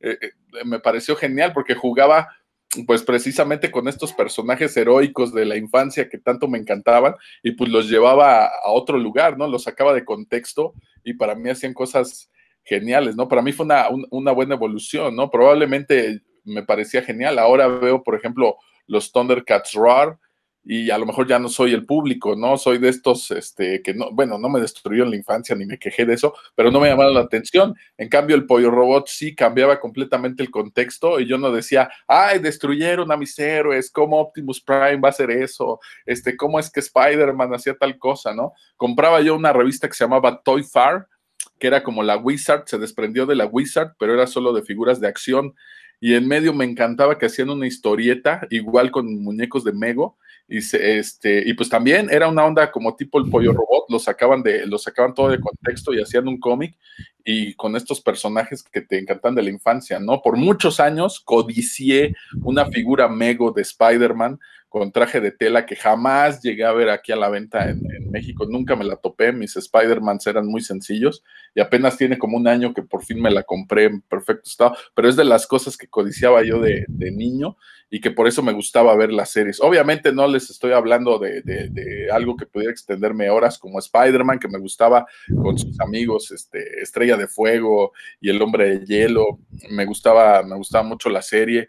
Eh, por supuesto que, que, unos años después, cuando llegó Batman, pues yo podría hablar tres programas seguidos de la serie animada de Batman sin problema ya a lo mejor no estaba tan, tan niño, porque ya tenía como 12, 13 años, pero este, pues también fue algo que, que, me encantó, ¿no? Entonces, todas las series que tenían que ver con héroes, la verdad, hasta la fecha, pues digo, imagínate, había cancelado Prime y llega Invincible y pues ahí me tienes otra vez pagando Prime nada más para ver una caricatura, ¿no? De, de, de un héroe. Obviamente va en otro tenor y pues no está hecha para niños, pero o sea, es una tontería que, que, vuelvas a pagar otro servicio nada más para ver una, una caricatura, ¿no? Pero bueno, la verdad sí, sigo siendo fanático de, de, las series animadas que tienen que ver con héroes. Vaya, hasta las chicas superpoderosas, ¿no? Y que me parecieron geniales en, en su momento cuando salieron. Eran como para niñas y yo veía a las chicas superpoderosas, ¿no? Y yo veía el nombre de Yendi no sé cómo se pronuncia, Tartakovsky, no sé qué, y de repente lo veo en Samurai Jack y eso me pareció una obra maestra, ¿no? O sea, Samurai Jack de verdad está muy poco valorado, ¿eh? Yo creo que eh, la gente en algunos años cuando se regrese a ver Samurai Jack va a decir qué cosa tan genial así este cuate, porque hay referencias hasta Star Wars y todo el rollo ahí muy bien metidas y ondas de la cultura japonesa y juegan con el color, lo que decía yo hace rato de la Pantera Rosa, ¿no? De jugar con la composición, el color, la fluidez, el dinamismo, todo eso lo tiene Samurai Jack y esa serie ya es como, como más para acá, pero híjole, de verdad, muy, muy buena serie, pero pues así han pasado los años, me he hecho viejo y sigo siendo fanático a ver las series de, de, héroes, ¿no? Entonces, pues no tiene caso que les platique yo tanto, ya hasta aquí le voy a cortar porque soy bien facilote y serie de héroes que sale, pues serie que voy y le, y le echo el ojo, ¿no? Sí, creo que aquí, este, bueno, hay, hay, que matizar algunas cosas. Este universo de superhéroes que creó Hanna Barbera con Birdman, Metro Galaxia, eh, El Fantasma del Espacio, por ahí meteríamos también a uno que la verdad yo no recuerdo haber conocido, pero lo, vi en una pintura de Alex Ross, que se llama Maitor, que es un cuate, pues, como un bárbaro, pero con antifaz y con unos cuernos. Eh, yo, la verdad no recuerdo haberlo visto de niño, insisto, lo conocí por un, un póster que hizo Alex Ross de todos estos, este universo superheroico de, de Hanna Barbera. También ahí podemos meter a los Herculoides. La verdad es que eran magníficos, magníficos sucedáneos de lo que leíamos en los cómics. Como bien dice Roberto, yo también moría por figuras del fantasma del espacio, de Birdman. De hecho, hago público este mensaje. Si alguien vende esa figura de Birdman con Vengador, no la del escritor, la del Birdman clásico con Vengador, yo la compro. Obviamente no pienso pagar más allá de un precio justo. Yo decidiré cuál es el precio justo, pero bueno, es otra cosa. Si alguien la vende, yo por supuesto se las. Yo la compré en un precio ridículo. Cuando la compré me costó como 250 pesos, que ya era caro, pero no sé por qué. Ahora la buscas y qué onda, ¿no? La verdad, está un precio. No, es inconseguible. Mi única queja es Una que, vez la vi. que, le, que, le, presionas el puño eh, aquí en la muñeca y se prende el puño, pero cuando ya le deja de funcionar la batería, no hay manera de cambiar la batería. No sé dónde demonios está la batería, no trae nada. Intenté zafarle el puño, abrirle el brazo y todo. No sé de dónde demonios se le cambia la batería a ese, ese Birdman. Es la única que tengo de esa figura. Fíjate, pero yo, la verdad es maravillosa. Yo un día la vi en 300 pesos, pero, y no la compré porque no era un precio tan caro pero no la compré porque recuerdo que tenía un precio de oferta de una tienda gringa en 4 dólares y dije, no, si le, compré, le costó 4 dólares no le voy a dar 300 pesos, luego la consigo más barata. Ahora ah. me doy de topes contra la pared y literal por no haberla comprado, pero bueno. Me, me pasó con la del fantasma del espacio, que yo compré el, el del escritorio, Ajá. pero pues ese viene con el traje normal y todo. Tú hablas de otra Birdman donde era de abogado, que salió después esa Ah, sí, sí, sí, correcto, salió, salió, la de abogado, esa es más fácil de conseguir, ¿no? Así yo la versión clásica. Y luego, sí, sí. Roberto, nada más para, para que te des, años después salió una reedición, bueno, no una reedición, una nueva versión del Fantasma del Espacio. Esa sí la tengo, esa sí la compré. Esa no la con, tengo yo. Viene con el changuito. Y yo esperaba que volvieran a sacar a Birdman y ya no salió, y entonces, pues bueno, sigo ahí con mi colección. Pues fíjate que yo me topé la del Fantasma del Espacio, el mismo día que compré esa, estaba la del Fantasma del Espacio, pero todo transparente, ¿no? En su versión. Ah, ya, sí, sí, sí. Y estaba hasta más barata, pero dije, nah, esa no me gusta, me compro la otra. Y resulta que ahora esa transparente, pues es todavía más cara que la, que la otra normal, ¿no? Era como no. la versión rara Lo que es no saber, pero bueno, Modo, ni modo. Pero bueno, este universo de superhéroes, la verdad es que sí es una joyita. O sea, eran caricaturas pensadas para divertir a niños y lo lograron. Eh, yo también, mi héroe favorito de la infancia era Birdman. En segundo lugar, yo creo que estaba Linterna Verde y en tercero el Hombre Araña. Este, y, y- la verdad es que Birdman lo que tenía es que le, le hicieron una mitología muy interesante porque recordar esto de que se cargaba con poderes del sol, el que tuviera esta, este halcón como avatar, pues obviamente nos remitía al dios Ra de los egipcios. Entonces, eran caricaturas con las que podías aprender este tipo de cosas, porque de, hecho creo que el origen del personaje tiene que ver con que se mete en una pirámide y, y el dios Ra le da su poder y lo convierte en Birdman, ¿no? Entonces, este, y, y- y son héroes que la verdad yo ignoro por qué eh, no los han metido al universo de cómics tal cual. Digo, yo preferiría que fuera un, un universo propio, que no lo mezclaran. Digo, a final de cuentas, estas caricaturas pertenecen a Warner, entonces DC es quien podría publicarlos. Eh, no me gustaría que lo cometieran al universo DC si no quisieran su propio universo, si después quieren hacer crossovers adelante, pero estaría muy bien que, que sí lanzaran un universo con el fantasma del espacio, con Birdman, con los Herculoides. Creo que podrían contarse historias muy, muy interesantes. Por ahí hubo un cómic del fantasma del espacio hace como unos 15, 16 años, que las portadas eran de Alex Ross precisamente. Eh, Está más o menos el cómic, no es una maravilla. Pretendían meterlo al universo DC como tal, como un nuevo héroe galáctico. Eh, no sé, no sé qué, habrá pasado. Creo que las, ventas no fueron tan buenas, pero yo, creo que sí podrían hacer ahí un- cosas muy interesantes si se lanzaran ya como cómics. Sobre todo pensando en que fueran superhéroes, ya quizás no para niños, pero sí para un público nostálgico que queremos volverlos a leer y obviamente que ya somos adultos. Entonces sí se podrían contar historias un poquito más sofisticadas, más serias, y, creo que funcionaría muy bien, ¿no? Porque recordemos que Birdman era este superhéroe, pero que peleaba contra organizaciones de espías. Entonces ahí estás haciendo ya una combinación muy loca. Eh, el fantasma del espacio, pues era este corporativo de vigilantes del espacio que también de repente resolvía misterios, de repente se agarraba a fregadazos. Los herculoides, que eran pues esta versión como de Conan, una familia de Conan el bárbaro, también este, con, con animales pues aparentemente prehistóricos, pero que bien podrían ser ahí un planeta extraterrestre en el mismo universo, bueno, un montón de cosas, ¿no? La verdad es que era una cosa maravillosa. El Trio Galaxia, bueno, este, cada uno de, de, de estos personajes con un poder diferente, que por cierto, del Trio Galaxia, las únicas figuras que yo he visto en el mundo, y no sé si, estoy seguro que son las únicas que existen, son unas como cúbicas, que son unos monitos, unas colecciones que salieron hace algunos años, y son unos monos en forma de cubo, de cubo, muy parecido a los Roblox de ahora, pero nunca han salido figuras, por ejemplo, de 6 pulgadas, escala de 6 pulgadas, con, con anatomía mucho más realista. Eh, entonces ahí hay un área de oportunidad. De los circuloides sí salieron, eh, fueron unos sets increíbles donde conseguías no solo las figuras de los circuloides, sino también los animales, eran unas cajas carísimas, obviamente, ¿no? Porque pues, traían como dos figuras y de, los circuloides y aparte dos de los, de los animales. Entonces, unas cosas bellísimas por ahí. La verdad es que unos, la compañía se llamaba, se llamaba Tunami y, y hacían unas cosas maravillosas. Este, y, y bueno, mencioné otra, otra, caricatura del estilo que se llamó Tondar el Bárbaro. Esta no era de Hanna Barbera, era de una compañía, la, la competencia de Hanna Barbera que se llamaba Ruby Spears, eh, y que eh, tiene la particularidad de que contó con diseños de Jack Kirby. De ahí que los dibujos pues, se vean muy, muy comiqueros. Y también fue una caricatura pues poco exitosa, fueron, son 20 capítulos de media hora, pero que también desde su intro nos presentaba una mitología que nos permitía imaginarnos cosas, ¿no? ¿Cómo era ese universo? ¿Cómo era ese mundo, esa tierra postapocalíptica? Y bueno, una caricatura muy, muy curiosa porque combinaba la magia con la ciencia, bueno, con los vestigios de ciencia y de tecnología.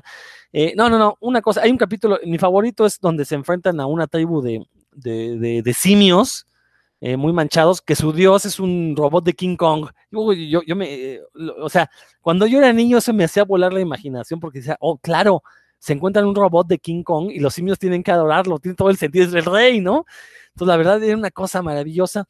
Obviamente, esta compañía Tunami también sacó unas figuras de esta, esas sí las conseguí a muy buen precio además, años después de que salieran, fue la mejor compra de mi vida, porque aparte, esta, esta compañía utilizaba un plástico muy diferente al del resto de las compañías. Es un plástico que no es este plástico sólido, es un poquito más como elástico, pero al tacto se siente más suave. Entonces, son figuras que la verdad no pierden nunca su, su brillo, o sea, no se van haciendo viejas. Están muy, muy padres, la verdad. Eh, y bueno, también eran mis favoritas. Yo de niño disfrutaba con todas estas caricaturas de superhéroes. Eh, por ahí había algunas, eh, por ejemplo, estaba Hanna de la Selva, que era una versión como de, de Tarzán, pero en mujer. Eh, ah, Roberto, buena noticia, acaban de salir figuras de los defensores de la Tierra. NECA las está sacando. Con un poco de suerte las consigues entre 700 y 800 pesos. Tengo, tengo, tengo ahí mis diferencias contigo porque mientras tú pides unas figuras más detalladas y más realistas de los personajes, a mí al revés, me gustan las figuras de las series animadas, tipo las de Batman, la serie animada, que en realidad no tienen marcados los músculos, sino que es una figura así como si estuvieras viendo el dibujo, y por eso me encantaron la de Birdman y la del Fantasma al Espacio, porque siguen precisamente el mismo estilo de la animación, y creo que las que vienen de NECA, este, ya por ahí vi unas imágenes, pero creo que sí trae ya detallado, ¿no? Contrario a lo que a lo que a todo mundo le gusta, que sus figuras sean cada vez más y más y más articuladas a mí casi no me gusta eso, ¿no? Esta parte de las articulaciones en todos lados, para mí les quita, sí, son, son muy posables, pero para mí les quita como, como esta parte de, la serie animada, donde se veían muy, simples muy simples los dibujos. Exacto. Mira, hay unas con las que sí se prestan y que sí me gustan, pero pues la verdad están carísimas, ¿no? Esas de, de, de por ejemplo, las Mafex o SH Figure Arts o las Revoltech, que, que, están hechas para eso, para, para posarse y para cambiarles hasta los ojos. Este, mis respetos para todas esas figuras, ¿no? Pero en el caso de las series animadas que me gustaban así de niño, yo preferiría que las líneas fueran más, más simples, tipo la serie animada o algo así de Batman y que respetaran este, un poquito eso, ¿no? De estas de la serie animada de Batman, incluso hay unas que siguen saliendo ya en una escala más grande. Eh, bueno, creo que ya no, porque ya McFarlane tiene la licencia, pero bueno, no las compré precisamente por esto de que ya traían muchas articulaciones y ya se ve distinto, aunque sí trataron de conservar la, la línea, ¿no? Pero no, no, no me gustan. Las NECAs son muy buenas figuras, pero no me gustan así como tan detalladas en el caso de las series animadas, ¿no? No, no voy a decir que todas, porque sí tengo algunas bastante detalladas, pero no, en el caso de estas series animadas me gusta que, fueran más simples. Ah, ya me las enseñarás cuando las compres. Probablemente le eche el ojo al menos un fantasma, porque pues ese siempre fue el que me quedé con ganas de, de tener uno. No, la verdad es que ya no las pienso comprar, nomás estoy buscando mi Birdman y ya con eso daré por finalizada mi colección. Ya no necesitaré más después de tener ese Birdman con, con Vengador. Pero bueno, Héctor, ya te dejamos hablar así después de un ratote. No, pues ya, ¿qué más puedo agregar de lo que han dicho? Yo nada más eh, quisiera decir que pues mi memoria ya ha cambiado eventos y cuestiones, entonces eh, yo casi pudiera asegurar que todos esos personajes, la primera manera en que los conocí fueron en caricatura, porque los cómics seguramente los pedí después de que conocí a estos personajes. Mm, ustedes acordarán esta caricatura de Batman y Robin, Tenían ellos una caricatura donde para hasta luego salía Batiduende y salían todos esos. Seguramente después me compraron los cómics, no de Batman, pero sí de, los eh, de la Liga de la Justicia. Recordarán esta caricatura de, de Marvel, de los Marvel Superheroes, ¿no? Donde salía Capitán América, Iron Man, que después, en ese entonces, creo que a muchos no nos gustaba porque pues no había animación, eran estas eh, capturas de los dibujos prácticamente de Jack Kirby, pero a mí me, gustaba de los cinco que salían, que eran Capitán América, Iron Man, eh, Namor, Hulk y el otro era eh, Thor. Entonces, a mí me encantaba Thor y Capitán América.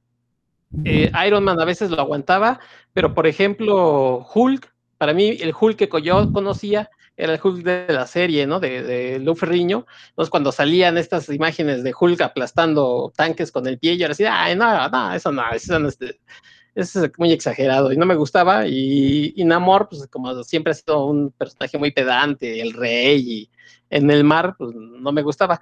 Pero cuando salían Thor o Capitán América, sí me gustaban mucho y de las otras de Marvel que me encantaban eran los Cuatro Fantásticos. Y además volvemos a, lo que hemos ya comentado un par de veces y hemos dicho este, hoy hasta la saciedad del doblaje.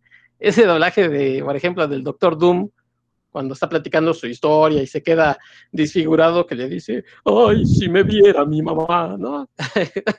Porque está todo desfigurado. Entonces, en esos entonces, era, para nosotros era parte del drama. Hoy se oye muy chistoso, pero era parte del drama y, uno dice, ay, como el doctor Doom diciendo esas cosas. Pero no, era parte de, la caricatura y, era de las cosas que uno se acordaba. Me encantaba, ¿no? Es tiempo de pelear, el, la mole era, me encantaba a mí se acordarán que después, yo por ahí un día descubrí, ay, van a pasar los cuatro fantásticos. Pongo la tele y me sale con que ya no salía este Johnny Storm, ya no salía la antorcha humana, sino salía este, un robotito Kirby. Herbie, Herbie. Herbie, sí, Herbie. Este, además la animación ya era diferente, obviamente era, era moderna, pero pues no tenían ese saborcito, porque las anteriores hasta la musiquita, ese jazz, ¿no? Psicodélico, era, era increíble. Obviamente había personajes que tenían otros nombres. Yo, yo creo que a este, Galactus, creo que cuando dije, ese, ese Galactus que no era Júpiter o cómo se llamaban, una de esas, ¿no? Entonces, este, me encantaban a mí. Estos que decías de Alberto el Hambriento, no, que Roberto el Alberto Hambriento. Este, este que decías de el Bárbaro, hay que recordar que, era, que en los ochentas nosotros, bueno, después del regreso del Jedi, tuvimos como una sequía de Star Wars. Entonces, para mí ver esa caricatura con esa espada que tenía Tondar, que era, un sable de luz, era así de, oh, era como el sable de Luke, ¿no? Porque nosotros no, no era que se vendieran en cualquier esquina las películas de Star Wars y uno las pudiera ver. A veces se las cachaba uno en la tele, uy, cada muy de vez en cuando.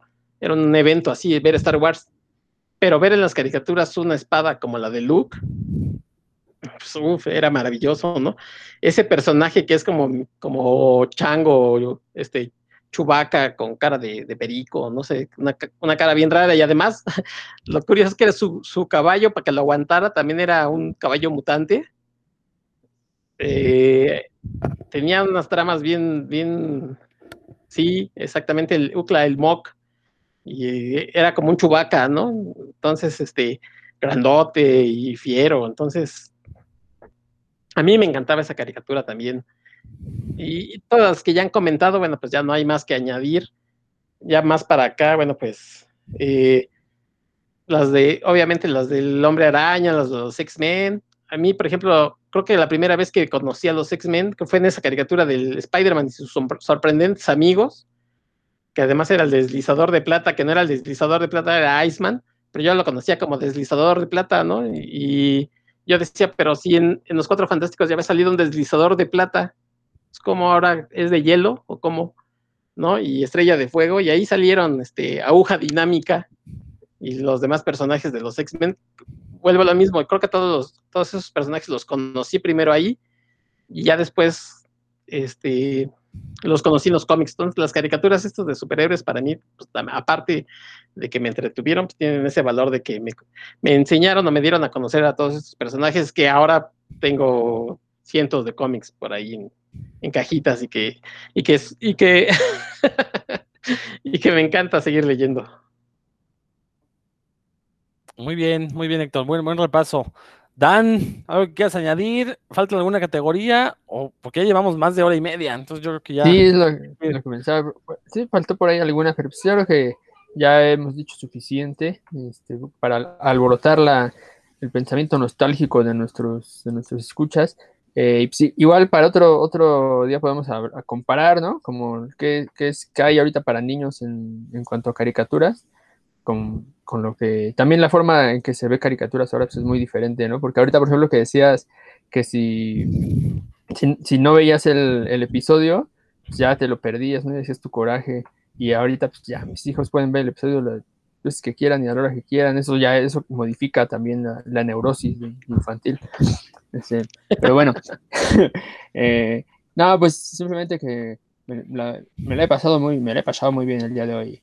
Eh, pues eh, alborotando la, a la nostalgia con las caricaturas, sí me gustaba, era mi hora favorita, ¿no? Ver las, las los dibujos animados mientras comía ahí algo sentado a mi con mi hermano, checando las, las novedades de las, de las caricaturas. Que pues me lo he pasado muy bien hoy y pues ojalá que, nos hayan escuchado también y pues que ahora ya todo, ya hay acceso a un montón de esas, ya voy a ver el final de Bell y Sebastián ahorita en YouTube, porque ya, ¿cómo, cómo voy a vivir con esa duda por siempre?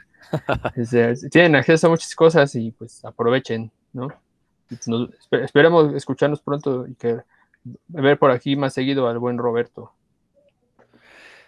Sí, yo me voy a ir a buscar las caricaturas esas de la mole, no, no de los cuatro fantásticos, sino las de la mole solita. eh, También eran bastante ingeniosas, la verdad, muy, muy cotorronas. Pues esto fue puros cuentos. Héctor, si gustas despedirte, por favor. Eh, voy, a, voy a utilizar una vieja canción que seguramente ustedes se saben muy bien que decía, lástima que terminó el festival de hoy. Pronto volveremos con... Más puros cuentos. Exactamente, con más puros cuentos. Y mientras Roberto nos está presumiendo la cantidad de figuras que tiene, y esta figura de, de Spider-Man del Spider-Verse, ¿no? De este Spider-Man viejo, eh, que le costó una millonada a Roberto. Dice que es el Spider-Man embarazado. ¿Cómo? Pero sí, sí, nos está restregando en nuestras caras nuestra Sí, pobreza. sí, sí. Pues, bueno. Exactamente.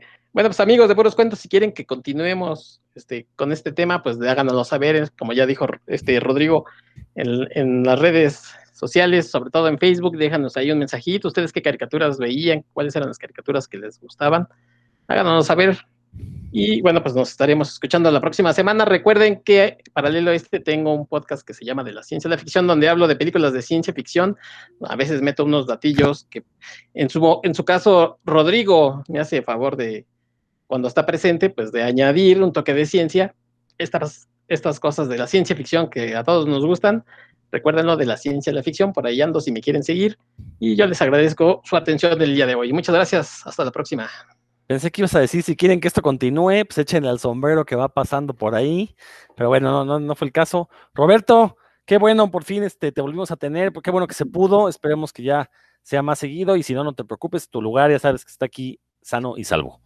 Muchas gracias, muchas gracias a ti, Rodro, a Héctor, a Dan, a todo nuestro público por escucharnos. Y pues claro, cuando se pueda, por aquí estaré dándoles guerra. Yo creo que ya después de mayo me van a tener ahora sí más seguido por acá. Y por lo pronto, pues si, si el público que nos escucha no ha visto algunas de las series que comentamos por aquí, pues solamente tengo que decirles, anímense. Nos estamos escuchando en un próximo programa de puros cuentos. Abrazos, cuídense mucho. Tarata, tarata. ¡Uh! Dan, Este, pues ya, ya, ya, me animé a, a despedirme de nuevo. No, pues simplemente eh, échense, échense un clavado a todas las, las series que deseen y que no les no se sientan mal por ver caricaturas, aunque ya tengan cierta edad, porque pues, si el programa es bueno, que, que no, tiene, como la- con la música, ¿no? Cuando es buena, pues no, no tiene caducidad. Por acá nos vemos pronto. y yo soy Rodrigo Vidal Tamayo. Me despido y nos estamos escuchando próximamente. Está, está, es todo, amigos.